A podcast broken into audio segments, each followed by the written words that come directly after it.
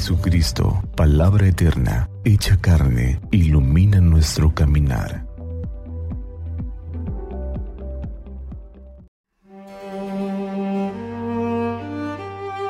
Del Evangelio según San Lucas. En aquel tiempo, Jesús designó a otros setenta y dos discípulos y los mandó por delante de dos en dos a todos los pueblos y lugares a donde pensaba ir, y les dijo, La cosecha es mucha y los trabajadores pocos. Rueguen por lo tanto al dueño de la mies que envíe trabajadores a sus campos. Pónganse en camino. Yo los envío como corderos en medio de lobos.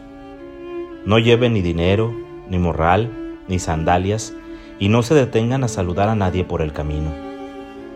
Cuando entren en una casa digan, que la paz reine en esta casa. Y si allá hay gente amante de la paz, el deseo de ustedes se cumplirá, si no, no se cumplirá. Quédense en esa casa, coman y beban de lo que tengan, porque el trabajador tiene derecho a su salario. No anden de casa en casa en cualquier ciudad donde entren y los reciban, coman lo que les den. Curen a los enfermos que haya y díganles, ya se acerca a ustedes el reino de Dios.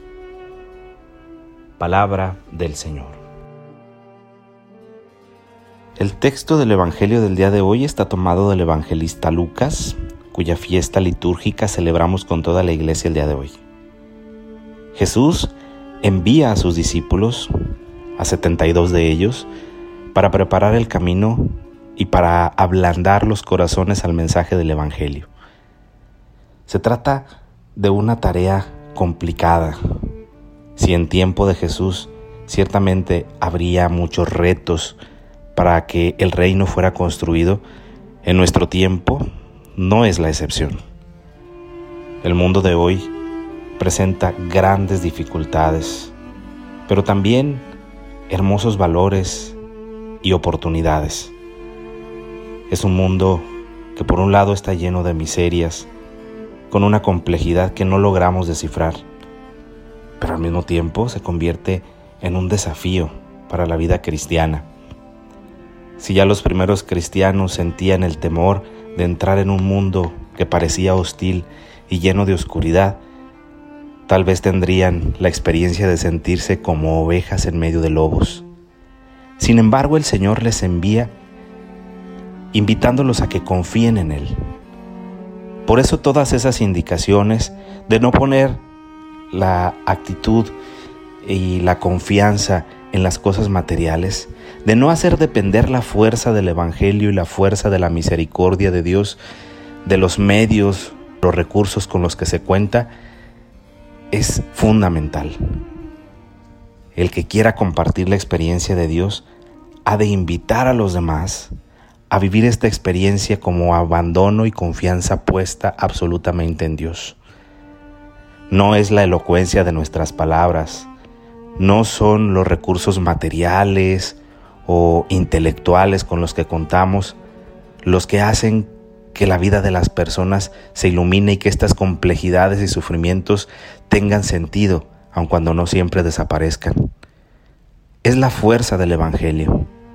Es la presencia de Dios que transforma desde dentro los corazones de las personas y que hace que su mirada cobre nueva luz.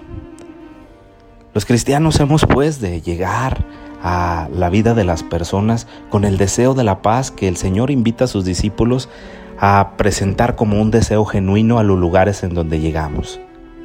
Que la paz esté en cada casa y si hay alguien deseoso o que busque, anhele esa paz, seguramente la conseguirá, pero no por la fuerza del enviado, sino por la fuerza del mensaje. Además, nos invita a recordar la necesidad de pedir trabajadores a los campos del Evangelio. No podemos imaginar solamente un campo lleno para la cosecha que necesita trabajadores. Los trabajadores también han de sembrar. Y ese campo necesita en nuestros días muchos sembradores. Sembradores de palabra de Dios, sembradores de buenas obras, sembradores de caridad fraterna, sembradores de amor. Tal vez no nos toque cosechar, pero estamos llamados, enviados invitados por el Señor a sembrar en nuestro mundo, en ese mundo tan lleno de contradicciones y sufrimientos, la palabra que alienta. Y esa palabra crecerá y dará fruto, y quien le toque cosechar los frutos de esa palabra, seguramente agradecerá y glorificará a Dios por ello. Pidamos pues a San Lucas Evangelista que él que supo descubrir y asumir la misión que el Señor le encomendaba de llevar la buena nueva a los pueblos, que nos ayude intercediendo por nosotros para que Dios nos alcance la gracia de también nosotros ser fieles trabajadores del campo del Señor, compartiendo la alegría de saber que está con nosotros, iluminando las situaciones complicadas de la vida, acompañando a los que sufren en nuestro mundo. Que seamos, como Él, fieles al Evangelio y fieles transmisores del amor de Dios en medio de nuestra vida. Que así sea.